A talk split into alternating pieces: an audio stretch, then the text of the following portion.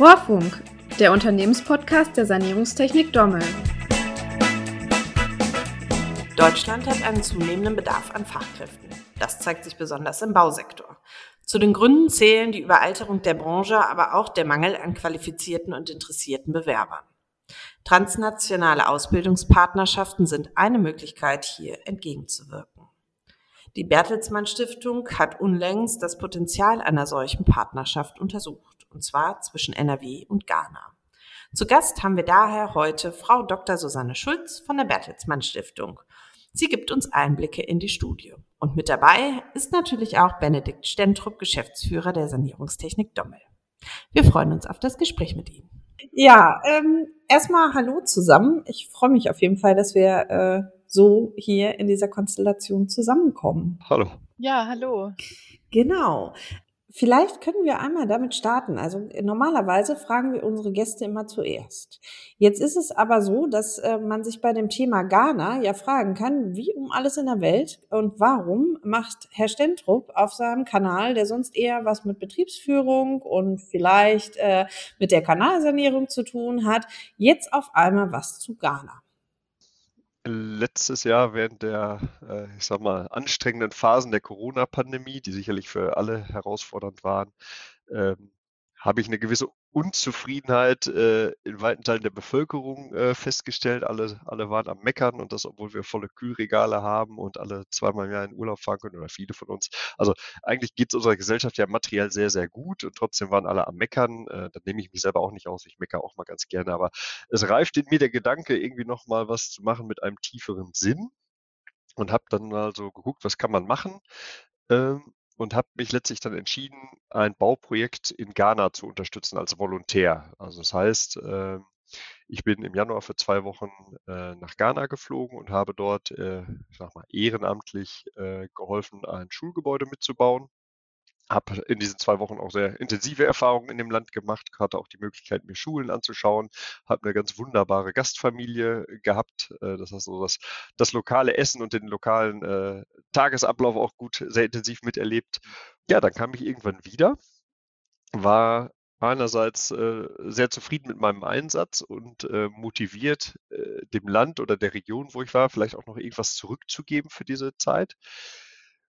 Und ja, zwei Wochen später fällt mir die, die Studie von Frau Schulz in die Hände und ich stelle fest, Mensch, da gibt es schon Leute, die sich mit dem Bausektor in Ghana und mit Ausbildung befassen, was ich ja hier im Hauptberuf auch mache. Und ich ey, das, das ist ja eine tolle Schnittmenge, das kann kein Zufall sein. Und äh, so, so kam dann die Idee, äh, warum wir das Thema Ausbildungspartnerschaften äh, auch heute im, im Rohrfunk bringen wollen. Ja, Frau Dr. Schulz, Sie haben ja genau dieses Kernthema Ausbildungspartnerschaften ähm, zwischen NRW und Ghana. Wie hat sich das, also wie kam es dazu, dass es Ghana geworden ist und wieso brauchen wir überhaupt also äh, so Ausbildungspartnerschaften? Warum sind die an erstrebenswert? Ja, das sind wichtige Fragen. Ähm, also erstmal vielen Dank, dass ich hier sein kann. Äh, es freut mich sehr, dass Sie sich dieses Themas annehmen und dass es auch Ghana ist, was hier tatsächlich so wunderbar zusammentrifft. Ja, wir kommen von der migrationspolitischen Seite und hatten uns des Themas Ausbildungspartnerschaften schon mehrere Jahre angenommen ähm, und haben da überlegt, äh, wie man dieses Konzept, also es geht um eine Verbindung von Migration, Ausbildung und Entwicklung, wie man das ähm, im Sinne einer Partnerschaft, also Partnerschaft zwischen zwei Ländern, zwischen Akteuren in zwei Ländern, wie man das übertragen kann weiter in äh, Länder in Subsahara-Afrika, weil aus diesen Ländern bisher ähm, sehr wenig legale Migrationswege nach Europa existieren. Und das liegt an unterschiedlichen Faktoren wie unterschiedlichen Ausbildungssystemen, aber einfach faktisch auch ähm, wenig legalen Migrationswegen. Die sind nur für Hochqualifizierte. Und da haben wir in drei Ländern Vorrecherchen unternommen, Gespräche geführt. Und zu Ghana kam es dann vor allem,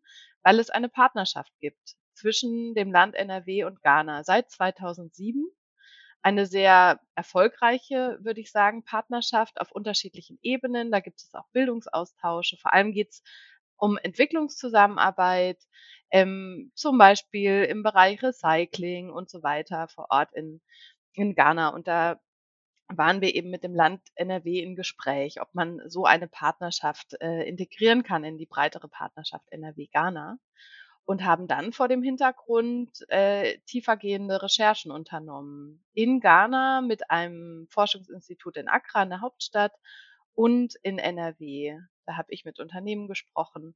Und die Idee war, ähm, zu explorieren, herauszufinden, inwieweit da Offenheit besteht auf allen Seiten, ähm, was konkrete Anknüpfungspunkte sein können. Mhm.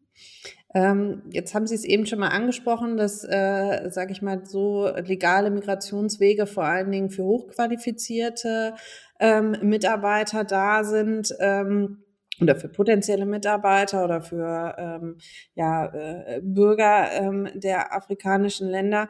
Ähm, wir haben aber ja mittlerweile nicht nur einen ähm, Mangel in allen Ebenen für äh, hochqualifiziertes Personal, sondern auch im Einstiegsbereich. Also das geht von Auszubildenden, also es, es jammern ja alle im Bereich.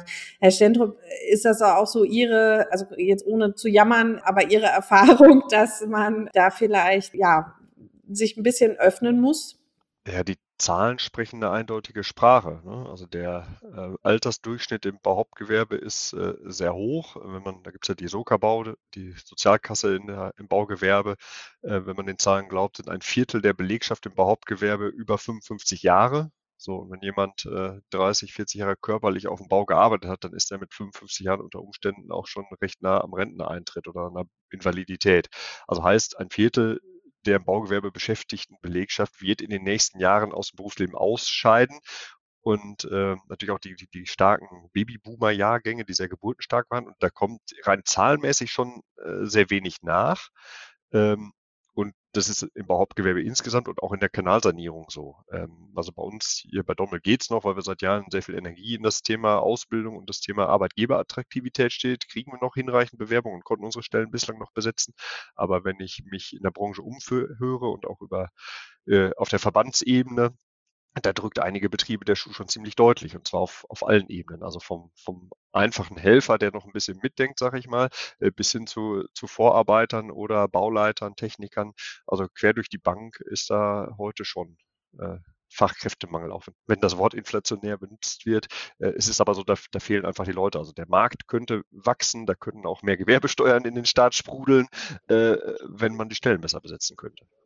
Jetzt ist das äh, mit Sicherheit so ein Vorteil, der so auf der Hand liegt oder wo man sagt, ja, das ne, wird von so einer Ausbildungspartnerschaft den Zufluss an Arbeitskräften nach Deutschland regeln. Welche Vorteile oder wer profitiert denn noch davon, wenn ich solche so eine Ausbildungspartnerschaft anstrebe? Ja, die Frage geht an mich. Da sage ich gerne was zu. Es ist die Idee, ähm, dass alle Seiten davon profitieren. Wir haben da das, das Idealkonzept Triple Win, das ist auch ein Begriff, der ist inflationär seit Jahren verwandt. Ähm, dabei geht es darum, dass äh, Migration auf die Art gestaltet wird oder unterstützt wird, dass sowohl die migrierenden Personen äh, davon etwas haben, in dem Fall jetzt eine Ausbildung, eine, eine Tätigkeit, ähm, dass äh, das Herkunftsland, aus dem die kommen, äh, was davon hat, weil ähm, die möglicherweise Rücküberweisungen bekommen und äh, auch Perspektiven für ihre Menschen, für ihre Staatsbürgerinnen und Staatsbürger ähm, geben können und äh, dann auf Seiten der, äh, des Ziellandes, weil dann in dem Fall, wir sprechen drüber, Fachkräfte ähm, hier entwickelt werden und dann tatsächlich in, in Lohn und Brot gehen können. Mhm, da muss man ja jetzt sagen, dass es so aus Sicht eines deutschen Unternehmens erstmal trotzdem sehr kompliziert erscheint. Welche Wege zeigt da die Studie auf oder welche Wege sind angestrebt, dass es einfacher wird? Also es gibt ja mehrere Hürden. Welche sind das? Ja, es ist ganz richtig, dass zum aktuellen Stand äh, viel, viel Weg noch beschritten werden muss. Ähm, eine erste Voraussetzung ist das Fachkräfteeinwanderungsgesetz seit zwei Jahren, das äh, eigentlich legale Wege erleichtern soll, das auch insbesondere im Ausbildungsbereich tut ähm, dennoch mit zu vielen Hürden versehen ist, gerade wenn es um Länder in Subsahara-Afrika geht. Da sind einerseits noch zu große Unterschiede in den Ausbildungssystemen, aber es geht da vor allem auch um Spracherwerb. Ähm, Was mit dem Fachkräfteeinwanderungsgesetz auch einhergeht, ist, äh, dass Stellen geschaffen wurden oder werden auf Länderebene, äh, die die Umsetzung des Gesetzes zusammen mit Unternehmen zum Beispiel erleichtern sollen. Also die dann Unternehmen unterstützen bei zum Beispiel der Beantragung von Visa und anderen Formalitäten.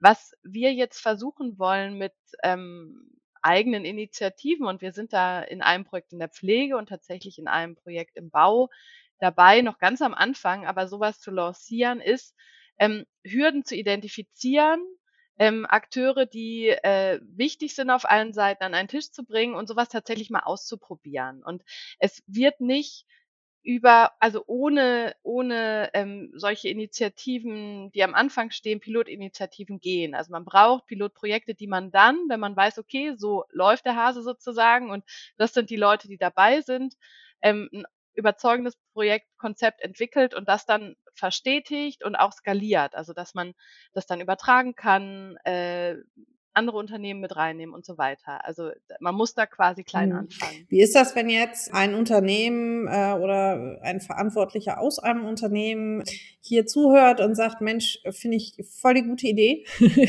würde ich gerne mitmachen.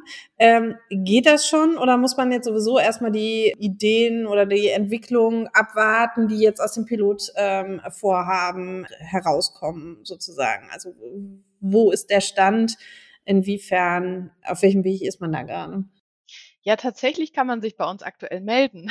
Also wir sind gerade in der Konzeptionsphase für ein Projekt zusammen mit der Gesellschaft für internationale Zusammenarbeit und äh, beantragen gerade Gelder bei der Europäischen Union und sind noch nicht in der Phase, dass wir die, die konkreten Akteure, mit denen wir dann auch zusammenarbeiten wollen, äh, rekrutiert haben oder da in intensive Gespräche gegangen sind. Also es sind viele Vorgespräche gelaufen. Wir haben auch äh, mehrfach äh, Austausche mit den Bauverbänden NRW gehabt des Baugewerbes und auch mit dem äh, Berufsförderungswerk der Bauindustrie in Kerpen haben wir gesprochen. Also da sind, da, da ist viel an, an Vorgesprächen gelaufen. Aber welche konkreten Unternehmen da mitmachen, ist noch nicht gesetzt. Überhaupt nicht. Und da freuen wir uns tatsächlich über Meldungen. Ich wollte gerade sagen, Herr Stentrup, ist das nicht etwas für Sie? ja, also grundsätzlich ja, sonst äh, würden wir das Thema heute ja auch nicht in den Mittelpunkt stellen. Ähm, also wir, wir sind da sicherlich offen, auch, auch, äh, auch als Pilotbetrieb. Äh, und äh, also mir persönlich ist bewusst, dass sowas nicht auf Anhieb äh, vom Himmel fällt. Das sind natürlich nicht nur in der ich sag mal, in der deutschen Bürokratie gewisse Hürden, sondern auch, auch ich sag mal, das, das Kleine vor Ort muss ja klappen. Ne? Der, der potenzielle äh, Azubi muss ja auch äh, untergebracht werden, der muss betreut werden. Äh, ja, Sprachkurs muss man hinbekommen, dann, äh, dann so ganz praktische Dinge. Ne? Äh, wie, wie, wie hat der schon einen Führerschein? Wie kommt der morgens in den Betrieb? Äh, wie kommt der mit dem Klima? Wenn es hier, ich sag mal, in Ghana ist es halt die ganze Zeit, das ganze Jahr über schön, schön warm. Äh, wie kommt er dann hier bei null, bei null Grad und äh, morgens und abends dunkel? Vögel zurecht. Also da gibt ganz viele Sachen. Und man darf ja auch nicht vergessen, dass es unter Umständen ja auch junge Menschen sind, die dann äh, acht Flugstunden von ihrer Familie und ihrem Freundeskreis entfernt äh, äh, ins kalte Wasser springen. Das ist ja auch äh, für junge Menschen schon eine ganz schöne Herausforderung. Ähm, und da denke ich, muss man ganz viel, muss, muss man einkalkulieren, dass man da auch ganz viel äh, Betreuung mitliefern muss. Äh, aber wenn es einen höheren Sinn erfüllt, macht man das ja auch gerne. Ist denn ähm, bei dem Konzept, Konzept der Ausbildungspartnerschaft ähm, der Hintergedanke, dass der Migrant tatsächlich im Zielland bleibt oder geht es auch darum, Wissen, sage ich mal, zurückzutransportieren? In, äh, also er hat eine hochwertige Ausbildung hier abgeschlossen und ähm, kann dieses Wissen natürlich auch wieder mitnehmen. Was ist da der, der Grundgedanke? Oder ist es einfach offen? Geht es erstmal darum, sozusagen dieses Wissen überhaupt oder die Basis zu schaffen? Ja, es soll auf jeden Fall was ins Herkunftsland zurückfließen, aber das ist ja auf unterschiedliche Arten und Wege möglich. Das erste hatte ich schon genannt, sind Rücküberweisungen. Ähm, dann gibt es Möglichkeiten, dass man, selbst wenn man in Deutschland bleibt, äh, zurückgeht und äh, als Trainer Trainer zum Beispiel ähm, Schulungen gibt, äh, Prozesse der Ausbildung, Entwicklung vor Ort unterstützt ähm, eben durch Besuche und so weiter. Die Frage, ob jemand zurück soll, lassen wir offen, weil es sich migrationspolitisch äh, aus der Forschung heraus, aus der Realität der Praxiserfahrung gezeigt hat, man kann Menschen nicht vorschreiben, wo sie zu leben haben oder nicht. Und es sollen die Menschen aus, da sind ja ganz viele Faktoren, die da reinspielen, äh, sollen das selbst entscheiden dürfen. Andererseits haben wir natürlich die Perspektive von Unternehmen in Deutschland, hier in NRW, die ähm, ja durchaus sagen, aus den O-Tönen, die ich gehört habe, den Gesprächen, wenn wir jemanden ausbilden, dann soll der auch bei uns bleiben. Und äh, wir möchten da gerne, ähm, dass, dass die Person bei uns arbeitet, zumindest für eine gewisse Zeit. Also ich denke, es ist dann jeweils ein Aushandlungsprozess. Wir konkret schreiben da nichts vor, möchten nichts vorschreiben. Aber so ein Austausch, eine Übertragung soll auf jeden Fall auf irgendeine Art stattfinden, klar. Wir haben jetzt vorhin schon einmal gesprochen über das Wetter, über die Sprachhemmnisse. Was gehört denn, also ähm, Herr Stentrup, Sie waren jetzt von Deutschland in Ghana und äh, sicherlich gab es dort auch gewisse Dinge, die einem ähm, jetzt nicht vielleicht direkt den Kulturschock verpassen. Gerade wenn man zwei Wochen da ist, dann schockieren einen Dinge vielleicht auch weniger. Aber wenn man natürlich längerfristig in ein Land geht, kann das schon mal auch zu äh, Erlebnissen führen, die einen erstmal vielleicht irgendwie irritieren. Und welche Sachen haben Sie in Ghana vielleicht auch bei der Arbeit auf der Baustelle als äh, besonders auffällig wahrgenommen? Und was wird der äh, potenzielle Kandidat aus Ghana vielleicht in Deutschland irritierend finden? Also erstmal vorab muss man, glaube ich, meine Aussagen ein bisschen äh, relativieren. Ich war nur zwei Wochen da und äh, habe zwar Familienanschluss und Baustellenanschluss gehabt, aber ich bin jetzt kein, kein Afrika-Experte und auch kein äh, Entwicklungshilfe-Experte. Ähm, ich habe wahrgenommen eine sehr herzliche Kultur in dem Land. Also ich bin, egal in welcher Situation, sehr offen empfangen worden. Ähm, habe also in der ganzen Zeit nicht einmal eine Situation gehabt, wo ich das Gefühl habe, ey, das wird aber jetzt hier komisch oder ungemütlich, sondern eher im Gegenteil, sondern ein ganz großes Interesse an mir. Ähm, natürlich als, äh, als einziger Weißer unter, äh, unter farbigen äh, Einheimischen äh, natürlich auch leicht zu erkennen. Ähm, dann gab es aber auch eine Menge äh, Dinge, die mich nachhaltig äh, äh, bewegt haben. Also das Thema äh, Müllentsorgung. Ähm, was hier ist, klar, wir, wir haben hier unsere Mülltonnen und trennen ganz artig äh, vier Sorten Abfall und, und alles, was da nicht reinpasst, tragen wir samstags zu irgendwelchen Recyclinghöfen. Ähm, da steht Ghana natürlich noch ganz, ganz am Anfang. Das heißt, es gibt kein, kein da wo ich war zumindest, gab es keine funktionierenden Recycling-Systeme. Heißt, äh, da lag sehr viel Plastikmüll in der Landschaft rum. Äh, wenn man das dann weiter mal im Detail beobachtet, dann sieht man, dass die unsere deutschen Autos, die wir hier artig ähm, mittels Abwrackprämie ersetzt haben, um das äh, CO2-Ziel der EU zu erfüllen, die werden natürlich woanders hingekarrt und fahren dort weiter. Das heißt, äh, ich habe, glaube ich, kein Taxi äh, gehabt, wo nicht eine deutsche Umweltplakette in der Windschutzscheibe klebte. Das heißt, salopp formuliert, unsere Schrottkarren fahren in Ghana weiter. Das ist ja auch noch okay, aber der Erde ist halt in der Gesamtbilanz beim CO2 dann nicht geholfen, wenn, wenn der Abgasausstoß woanders entsteht. Ne? Wir waschen dann unsere Hände hier schön in Unschuld. Und das, das Gleiche, was, was auffällig war, das Thema äh, ja, Haushaltsgeräte-Recycling. Ähm, da da gibt es Berge von, von Kühlschränken, Mikrowellen, Spülmaschinen, auch namhafter deutscher Hersteller. Äh, ja, wir glauben, das wird alles recycelt und äh, kommt irgendwie wieder in Umlauf. Ähm, nee, wir, wir karren da ganz viel auf den anderen Kontinent und äh, sagen dann, wir haben alles richtig gemacht. Also das, ähm, das zu den Punkten, die mich sehr nachdenklich gemacht haben.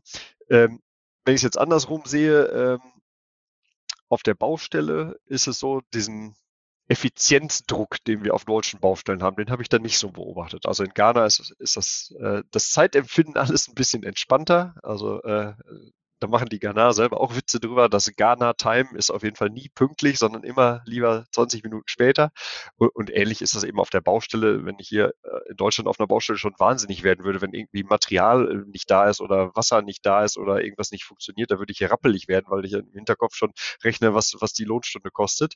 Äh, das, diesen Effizienzdruck habe ich da nicht so beobachtet. Ja, das sind so die kulturellen Unterschiede. Jetzt ist bei dem Projekt aber auch definitiv eine, ähm, ja, von dem beteiligten deutschen Unternehmen ein finanzieller Support wichtig. Inwiefern ist das entscheidend und für was äh, wird das, äh, ich kriege ja nicht nur Arbeitskraft, sondern ich muss halt auch gewisse Dinge finanziell berücksichtigen. Was fließt da rein? Ja, also es ist tatsächlich so, dass ähm, solche Projekte etwas mehr Aufwand sind, wie wir hier schon gesagt haben. Also es braucht eine Vorbereitungsphase, in der Sprache gelernt werden muss, eventuell genau das, was Herr Stentrup gerade erläutert hat, kulturelle Vorbereitung, äh, stärkere Austausche, Orientierung und so weiter. Und ähm, so eine Begleitung sollte ja dann auch nach der Ankunft stattfinden. Dann kostet der Flug, die Visa-Regularien, sind keine großen Beträge alles, aber es kostet alles. Und ähm, das muss bezahlt werden. Das kann in einer Anschubfinanzierung auch mit öffentlichen Mitteln, wie wir es jetzt machen mit der Europäischen Union, beantragt werden. Da kann auch der Staat reingehen bis zu einem gewissen Grad. Aber ähm, es ist ja nicht unüblich, auch in anderen Bereichen, dass man tatsächlich Vermittlungsgebühren zahlt für ähm, Arbeitskräfte. Und die Idee ist durchaus, dass man Unternehmen da früh beteiligt mit überschaubaren Beträgen, die ja eher eben am Anfang zu sehen sind und dann äh, hat man eine längerfristige Investition, ähm, dass man das auf die Art regelt. Da sind wir gerade noch tatsächlich am Rechnen, was so ein Betrag sein kann. Äh, von den Unternehmen, mit denen ich gesprochen habe, in NRW war da durchweg eine große Offenheit. Da hieß es: nee, also am Flug, Visa, da soll's nicht scheitern, klar, Sprachkurs und wir machen doch da eh schon was.“ Also, ganz unterschiedliche Geschichten und Erfahrungen. Aber, ähm also, was heißt unterschiedlich? Positiv so. Äh, es war, glaube ich, ein Unternehmen, das gesagt hat: nee, äh, geht nicht, wir zahlen doch eh schon für die Ausbildung.“ Ähm, und bis hin, dass schon Vermittlungsgebühren im Wert von mehreren Tausend Euro gezahlt wurden. Also, das geht tatsächlich wird nicht ohne gehen. Ideal, da sind wir am Überlegen, das ist auch insgesamt so in der Fachwelt beim Thema Ausbildungspartnerschaften äh, Diskussionspunkt. Ideal sind wahrscheinlich gemischte Finanzierungen aus öffentlicher Hand und privater Hand. Aber all sowas muss sich erproben, muss sich entwickeln, muss sich etablieren. Mhm. Ja, in erster Linie wäre jetzt ja wahrscheinlich zu dem jetzigen Zeitpunkt gut, dass sich etwas entwickelt äh, an zentraler Anlaufstelle, wenn ein Unternehmen äh, Interesse hat und sagt, das äh, ne, würde ich gerne in Anspruch nehmen oder beziehungsweise äh, unterstützen, ähm, dass man äh, ja gar nicht weiß, wie man das praktisch erstmal angehen sollte. Ne? Also da ist ja, ähm, obwohl ich es ganz interessant fand, dass die Studie schon ergeben hat, dass ich glaube 16,4 Prozent der befragten Unternehmen bereits ähm, Fachkräfte aus dem Ausland rekrutieren. Das heißt, die müssen ja schon Erfahrungswerte ähm, haben aus anderen Ländern ist die Frage, ist das alles dann irgendwie eher auf europäischer Ebene oder heißt da Ausland tatsächlich ähm, außerhalb der EU, weil EU ja vermutlich noch ein bisschen leichter ist. Ja, das stimmt auf jeden Fall. Also die, diese Fragen, die sind ein bisschen separat zu sehen von, von den Untersuchungen oder Befragungen mit Unternehmen zu Ausbildungspartnerschaften. Das ist eine breiter angelegte Unternehmensbefragung gewesen von CIVEY, ähm, dem Umfrageinstitut. Und das ging an Unternehmen in ganz Deutschland, unterschiedlicher Größe in allen Branchen. Also wir hatten da ein Runterbrechen auf NRW und Bau auch, aber diese Zahlen 16,4 beziehen sich tatsächlich auf alle Arten von Fachkräften in allen Branchen in ganz Deutschland. Also da sind auch Hochqualifizierte dabei und da ist auch EU dabei. Und ähm, es gibt dann nochmal eine Auflistung von, äh, wie viele kommen denn aus Subsahara-Afrika oder auch aus Nordafrika. Und da sind wir aber auch äh, bei Zahlen von 17, 16 Prozent ähm, jeweils. Und äh, also bei sowohl Subsahara als Nordafrika. Also tatsächlich dann insgesamt auch 30 Prozent aus afrikanischen Staaten, was im Grunde doch relativ viel ist. Ähm, Genau, also das ist das ist, äh, breiter zu sehen und es geht dann hier auch oft tatsächlich um eine Rekrutierung von Fachkräften, also Leute, die schon ausgebildet sind. Und das sind ja Punkte, ähm, die wir auch schwierig sehen, weil dann das Schlagwort Brain Drain stattfinden kann, dass man die guten Kräfte aus anderen Ländern abzieht, äh, weil hier die Perspektiven besser sind, man verdient mehr. Und insofern ist das Thema Ausbildungspartnerschaften halt total sinnvoll, weil es geht darum, dass man Fachkräfte entwickelt auf beiden Seiten. Und eine, äh, was ich, was ich vorhin nicht ganz umfassend erläutert habe, also es geht um Ausbildung, Migration, Entwicklung, aber äh, auf unterschiedliche Arten. Das wollen wir auch erproben. Also es findet ein Teil der Ausbildung möglicherweise auch im Herkunftsland statt und es gehen dann auch nicht alle ins Zielland, sondern es bleiben da auch welche, auch durch natürliche Prozesse würde ich mal sagen, dass man am Ende familiär nicht ausreisen kann oder dass es mit der Sprache doch zu schwierig ist und so weiter. Also man investiert auch ins Ausbildungssystem des Herkunftslandes. Ähm, genau, also da, da das, das ist ja, da alles diese, diese involviert. Investitions in, äh, in das Bildungssystem des Herkunftslandes, das ist ja auch ein ganz, äh, ganz wichtiger Punkt. Also ähm, ich habe mir da mehrere Schulen in der Region angeschaut, äh, wo ich war. Und da ist es zum Beispiel so, dass im, im, ich sag mal, im, im Lehrplan steht drin, dass die Schulen da für ihre Schüler Computerunterricht anbieten müssen. Ich war in drei Schulen und es gab nur in einer Schule einen Computer für 300 Schüler. So, und äh, das heißt, da kommen wir natürlich zwangsläufig auch, wenn dann jemand von so einer Schule nach Deutschland kommt, schon dann das Problem, da, denn, dann, wenn der das erste Mal an einem virtuellen Unterricht teilnehmen soll oder sein Berichtsheft digital fühlen soll, äh, dann ist die erste Überforderung schon da, weil man, weil das äh, ghanaische Schulsystem das heute noch nicht äh, standardisiert vermittelt. Und äh, gleichzeitig ist das dann umso skurriler, dass wir hier, wenn wir hier in Deutschland äh, neue Hardware kriegen und hier Rechner tauschen und, und dergleichen, ähm, die will ja schon keiner mehr haben. Also sind sie ja kurz davor, wenn sie ein vier Jahre Notebook, äh, vier alte Jahres Notebook wegtun, äh, das will ja schon keiner mehr haben. Äh, und, und damit, gerade auch mit, mit solchen Geschichten könnte man sicherlich vor Ort auch helfen, dass die Schüler auch äh, die, ans digitale äh, Lernen herangeführt werden, weil ich sag mal, die äh, wie, wie soll ein Land wie Ghana in, in, in zehn Jahren am Welthandel partizipieren, wenn, wenn keiner am Computer Zollpapiere ausfüllen kann? Ne? Und äh, also deshalb, das ähm, macht auf jeden Fall Sinn, äh, da den, den Bildungssektor mit im Auge zu behalten, weil äh, im Umkehrschluss brauchen wir natürlich hier auch Auszubildende, die gewisse Grundlagen mitbringen, weil ja, wenn, wenn, wenn ich einen Dreisatz nicht kann, wird es halt auch schwer, irgendwie irgendwelche Flächen äh, auszurechnen oder, oder Kubaturen. Äh, aber das brauche ich nun mal, wenn ich ermitteln will, wie viel Pflastersteine ich brauche. Ne? Das ist also den, den Bildungssektor muss man da auf jeden Fall mit, mit berücksichtigen. Das ist schon richtig. Ja, jetzt hat äh, Deutschland ja ein sehr ausgeprägtes ähm, äh, auch Berufsbildungssystem und äh, ne, bis hin zu einem bestimmten Bereichen Meistern. Ähm, wir haben unterschiedliche Berufsschulwege. Ähm, wie sieht das in Ghana aus? Also was ist nach der schulischen Ausbildung? Wie sieht dort der Berufseinstieg beispielsweise in die Bauberufe ähm, wie sieht das aus? Wo kann man da vielleicht auch voneinander ein bisschen lernen? Es gibt dann ähm, Berufsausbildungsweg, der tatsächlich gerade noch stärker entwickelt wird. Ähm, es gibt unterschiedliche Wege auf den Bau. Es gibt tatsächlich viele, die direkt informell einsteigen. Das ist sicherlich extrem viel größer, unvergleichlich mit ähm, Deutschland, europäischen Ländern, wobei auch hier muss man ja sagen, viele einfach so auf dem Bau lernen äh, und arbeiten.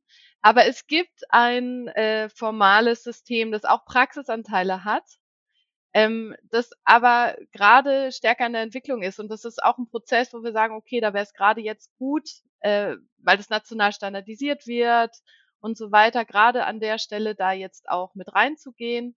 Es gibt auch Projekte der deutschen Entwicklungszusammenarbeit sogar mit der Bauindustrie in NRW, mit dem Berufsförderungswerk der Bauindustrie in Ghana, die da auch versuchen, zum Beispiel digitales Lernen und so weiter zu unterstützen. Also es ist ein großes Feld, wo, wo ganz viel gerade passiert. Und das war auch so ein Grund, wo wir gesagt haben, Mann, wie spannend. Und es ist gut, da anzuknüpfen. Also das, ich, ich stimme da völlig zu. Das Spektrum ist, ist sehr breit und äh, da sind noch große Unterschiede, aber es ist es ist was in Bewegung. Und ähm, dann gibt es noch einen weiteren Weg, das ist über äh, Polytechnical äh, äh, Universities, also Fachhochschulen, äh, äh, genau, und, und äh, da äh, wird aber dann immer gesagt, dass es zu theoretisch sei. Also da fehlt die Praxis. Und insgesamt muss man auch sagen, dass Ausbildung, und das ist ja in Deutschland auch zunehmend Problem, auch wenn es anders gelagert ist, es ist, es ist nicht immer so angesehen. Also diese duale Ausbildung, wie wir sie in Deutschland haben, die gibt es auf die Art so formal nicht. Ähm, und es ist dann entweder Studium und viel Theorie oder halt direkt äh, formal. Aber dieser Zwischenbereich, der ist in Entwicklung und genau da kann man, kann man unterstützen, indem man dann standardisierte Programme unterstützt und auch äh, natürlich in dem Fall muss man ja auch Anteile der deutschen Ausbildung dann in Curriculum vor Ort auch wenn es nur in einem kleinen Rahmen vielleicht erstmal ist, äh, einfließen lassen und so weiter. Also, es ist ein dynamischer Prozess, um es vielleicht zusammenzufassen, aber einer, wo viel Potenzial drin steckt, aber auch was zu tun ist, keine Mhm. Frage. Ja, es macht es natürlich, also dahin gehen mein, ging meine Frage, es macht es natürlich einfacher, wenn strukturelle Dinge dort sind, die sozusagen zentralisiert in irgendeiner Form auch stattfinden. Als, also ich kann mich ja nun mal nicht auf jede Baustelle stellen, die dort ist und sagen, ja, jetzt äh, ne, importieren wir hier punktuell Wissen, sondern man muss dann ja ein bisschen gucken, wo man was bündeln kann und wo vielleicht auch, also zumindest wenn es um das, also jetzt das ein, einzelne Engagement in allen Ehren, ne, das ist natürlich auch sinnvoll, aber das bleibt dann natürlich dort auf dieser Baustelle. Und äh, wenn ich an anderen Stellen anknüpfe, wie eben äh, in dem schulischen Bereich oder so, ist die, die Streuwahrscheinlichkeit natürlich einfach viel höher oder dass, dass es in die Breite geht. Ja, was ich noch ganz interessant finde, jetzt so als Erfahrung aus der Praxis, Herr Stentrop, haben Sie selbst Arbeitskräfte aus dem Ausland? Oder haben da schon Erfahrungen mitgemacht? Welche, was haben Sie Also für Erfahrungen gemacht? hier äh, in unserer Belegschaft äh, sicherlich Leute unter, mit unterschiedlichen Wurzeln. Haben, unser Standort ist ja eine alte Zechenstadt und äh, in den, in den, oder im Ruhrgebiet insgesamt über den Bergbau gibt es natürlich eine, eine gewisse Migrationshistorie, äh, die hier in der Region auch äh, natürlich auch vorhanden ist. Ähm, wir haben Leute mit verschiedenen Pässen in der Belegschaft, aber jetzt nicht so, dass wir gezielt Leute im, im Ausland akquirieren. Das sehe ich jetzt in der Kanalsanierungsbranche eher bei Firmen, die in Grenznähe sind. Also wenn jemand, ich sag mal, im, im südlichen Bayern tätig ist, da ist natürlich der, der Sprung über die Grenze zur Tschechischen Republik sehr nah. Äh, Ich kenne auch Firmen, die irgendwo an der Grenze zu Frankreich äh, sitzen und, und versuchen da irgendwie äh, im Arbeitsmarkt äh, Leute zu akquirieren.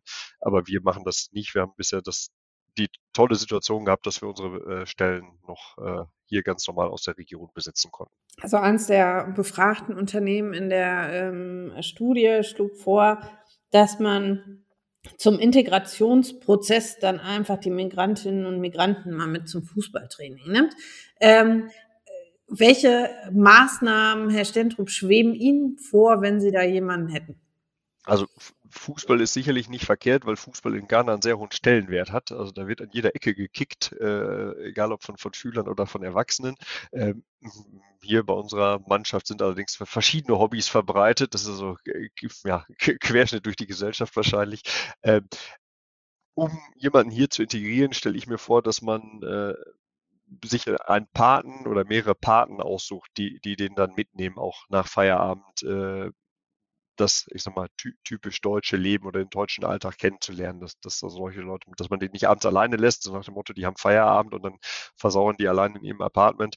Ähm, mir schwebt davor, das haben wir in anderen Bereichen schon mal äh, gehabt, ein, ein Patensystem, dass es so jemanden gibt, der sich äh, ein bisschen mehr drum kümmert und ähm, das halte ich hier bei unserer Mannschaft auch für, für vielversprechend, weil da haben wir schon ein paar motivierte junge Männer, die oder junge Menschen, die, die, die für sowas ganz offen sind, Mhm. glaube ich. Das setzt dann aber auch halt Engagement bei den Kollegen voraus. Ja, ohne geht's nicht. Das ist, äh, aber das haben wir ja heute auch bei, bei, einem, ich, in Anführungszeichen, no- normalen Auszubildenden ja auch. Ne? Auch, die ähm, äh, sind ja vielleicht auch nicht alles Überflieger in der Schule oder in der überbetrieblichen Ausbildung. Auch, die, die brauchen mal einen Tipp von den Leuten aus dem höheren Lehrjahr oder von jemandem, der schon ausgelernt hat. Mensch, was sind denn die Themen in der Abschlussprüfung? Kannst du mir da nicht mal helfen oder so? Ähm, das funktioniert ja auch einigermaßen. Also von daher, das, diese, dieser Zusammenhalt im Team, den brauche ich als Ausbildungsbetrieb sowieso und das, das erfahrene Jüngeren, die ähm, ihre Erfahrungen teilhaben lassen. Das ist auch Standard und das muss man, denke ich, wenn, wenn jemand Migrationshintergrund hat, einfach noch, noch intensivieren oder vielleicht auch mit, mit ein bisschen mehr System äh, implementieren. Frau Dr. Schulz, Sie hatten vorhin einmal kurz erläutert, dass es jetzt schon so angedacht ist, zwei ähm, Pilotprojekte, also ähm, einmal aus der Pflege und aus dem Baubereich. Aber konkret, die Unternehmen haben Sie jetzt noch nicht dazu, sondern wie sieht das jetzt konzeptionell aus? Also brauchen Sie eine bestimmte Mindestanzahl an Unternehmen? Reicht Ihnen ein Unternehmen, was Sie erstmal äh, gewinnen wollen?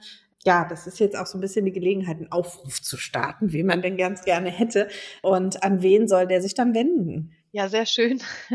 Das mache ich natürlich gerne. Also äh, kleine, kleine Ergänzung oder Korrektur. Das Projekt in der Pflege läuft bereits mit den Philippinen. das äh, ist in Zusammenarbeit mit einem, mit dem Universitätsklinikum in Bonn. Also das, das äh, gibt es bereits. Unser Projekt mit der GIZ zusammen, wo wir gerade Gelder beantragen, ist, wie gesagt, eine Antragsphase. Ähm, es geht da tatsächlich nicht nur um Ghana, sondern auch um Äthiopien. Also, dass wir ähm, da an zwei Standorten äh, das testen, probieren. Ähm, ich habe mit Unternehmen gesprochen im Vorfeld für die Studie, auf die wir uns hier immer wieder beziehen. Ähm, da ist eine gewisse Offenheit da. Da würde ich auf jeden Fall anklopfen. Äh, wie viele Unternehmen brauchen wir? Das ist schwer zu sagen. Es kommt eher darauf an, wie viele Personen dann jeweils von den Unternehmen genommen werden. Dann meinte ich ja, dass wir äh, unterschiedliche Modelle testen wollen. Also einmal ähm, dass Personen nach einer Vorbereitungsphase von Sprachausbildung, Orientierung und so was zur Vollausbildung nach Deutschland kommen. Ähm, andererseits, dass eine Ausbildung vor Ort in Ghana stärker unterstützt wird, wäre die Frage, wer will sich an was beteiligen. Ähm, die Zahlen, die da im Raum stehen, sind insgesamt 30 bis 60 Personen. Ähm, das heißt, da brauchen wir schon ein paar Unternehmen, ähm, auch wenn wir das jetzt auf zwei Länder verteilen. Und äh, da äh, freuen wir uns tatsächlich über über Meldungen. Ähm, es ist, wie gesagt, nicht so, dass wir jetzt gar keine äh, Zugänge haben. Wir haben mit den Verbänden gesprochen. Die Idee ist auch, Verbände und Kammern eigentlich von Anfang an mit ins Projekt zu nehmen. Das sind jetzt, wenn wir ein Okay haben, das Projekt vollumfänglich äh, auszuarbeiten von EU-Seite, sind es die nächsten Schritte. Weil es geht ja auch in Deutschland und eben im Herkunftsland in der Zusammenarbeit um eine strukturelle Veränderung. Und das geht nur, wenn man dann auch politische und privatwirtschaftliche übergreifende Akteure alle mit an Bord hat. Ein wichtiger Akteur ist da zum Beispiel auch die Außenhandelskammer. Ähm, die ist in Accra sehr aktiv in der Berufsbildung und äh, da, also da geht's drum, so, so äh, alle mit reinzuholen. Ähm, all das gesagt, äh, es ist zum aktuellen Zeitpunkt offen und es gibt noch keine konkreten Zusagen von Unternehmen und auch bisher noch keine konkreten Aktivitäten unsererseits dahin. Also gerne melden, weil im Moment ist die Zuwanderung nach Deutschland einfach noch schwierig. Es braucht nicht nur jetzt, wir haben gesprochen von Unterschieden in der Qualifikation, in Systemen, im Herkunftsland und sowas, aber es ist einfach so, dass die Einwanderung nach Deutschland mit zu hohen Hürden versehen ist. Zum Beispiel Spracherwerb ist ja was, was auch viel leichter in Deutschland stattfinden könnte. Aber um überhaupt einreisen zu können, braucht man halt mindestens B1. In Ausnahmefällen A2, wenn sich der Arbeitgeber ähm, verpflichtet und so weiter. Ja, aber es, es gibt ja auch schon, äh, wenn auch noch einzeln, äh, Erfolgsgeschichten. Ne? Also ähm, äh, ich kenne eine, Tiefbauunternehmung aus Bielefeld, äh, die äh, seit Jahren engagiert ähm, Flüchtlinge einstellt und ausbildet. Äh, das macht die, ja, die Inhaberin oder Mitinhaberin mit ganz viel Herzblut. Ähm, und die haben tatsächlich es schon geschafft, Leute mit Migrationshintergrund zum, zum Straßenbauer auszubilden, haben dafür auch äh, Integrationspreis von der Stadt Bielefeld bekommen. Äh, aber wenn ich mit der spreche, dann kommt das Thema bürokratische Hürden natürlich ganz oben. Das also Leute, die es geschafft haben, die deutsche Sprache zu lernen, die es geschafft haben, in einem fremden Land einen Gesellenbrief zu erwerben, die bei ihrem Arbeitgeber einen festen Arbeitsvertrag unbefristet haben, ja, die sollen dann abgeschoben werden. Weil das geht ja nicht, dass die hier bleiben. Und gleichzeitig äh, machen wir auf politischer Ebene Gelder locker, äh, um, um äh, Migration äh, zu fördern. Ne? Also es passt irgendwie, Theorie und Praxis sind manchmal nicht so richtig zusammen. Aber äh, wenn ich mit der darüber spreche, die, äh, die ist da total euphorisch und, äh, und äh, ich kaufe dir auch ab, dass das ganz tolle, auch äh, eine ganz tolle menschliche Erfahrung ist. Ja, sehr schön, dass Sie das sagen. Also die Erfahrung oder das Feedback habe ich auch in den Gesprächen bekommen, dass ganz viele oder mehrere Unternehmen sehr positive Erfahrungen hatten, gerade mit Geflüchteten. Die einen meinten ja, der lief hier auf und die anderen haben gezielter gesucht, aber ähm, das waren sehr positive Erfahrungen. Und natürlich gibt es Erfolgsgeschichten, sonst bräuchten wir hier gar nicht drüber reden. Und es ist wichtig, dass Sie auch den Punkt einbringen, weil ähm, da, da läuft ganz viel toll. Und äh, es ist das eine, wenn die Leute schon hier sind. Das andere ist, wenn man sie tatsächlich dann rekrutiert oder sieht, okay, wie können wir mit, dem, mit dem äh, Land, Herkunftsland zusammenarbeiten. Aber auch da gibt es Erfolgsgeschichten. Also zum Beispiel gibt es eine ganz findige Sprachschule und ein Unternehmer ähm, aus dem Kamerun. Äh, der Unternehmer lebt hier in NRW auch und der hat auch im Baubereich Auszubildende platzieren können. Und die Unternehmen, die welche genommen hatten, die waren sehr, sehr zufrieden und haben da ganz viele Qualitäten ähm, aufgezeigt, die sie eben im mit den herkömmlichen Auszubildenden hier vermissen. Also so ein ganz großes Engagement, ganz große Motivation und so weiter. Ich will es nicht stereotypisieren, aber es war auf jeden Fall sehr, sehr positive ähm, Erfahrung und das Thema Abschiebung und die Widersprüche in der Migrationspolitik ist, ist völlig drastisch und das ist was, was sich ändern muss, was zum Glück die äh, neue Bundesregierung im Koalitionsvertrag auch versucht, so ein bisschen zu harmonisieren und diese Beschränkungen, die ähm, es gibt eine Abschiebungsduldung, also Personen, die eigentlich ausreisepflichtig sind, heißt kein Asyl hier bekommen haben, keine äh, anerkannten Geflüchteten sind, dass die für eine Ausbildung in Deutschland bleiben können.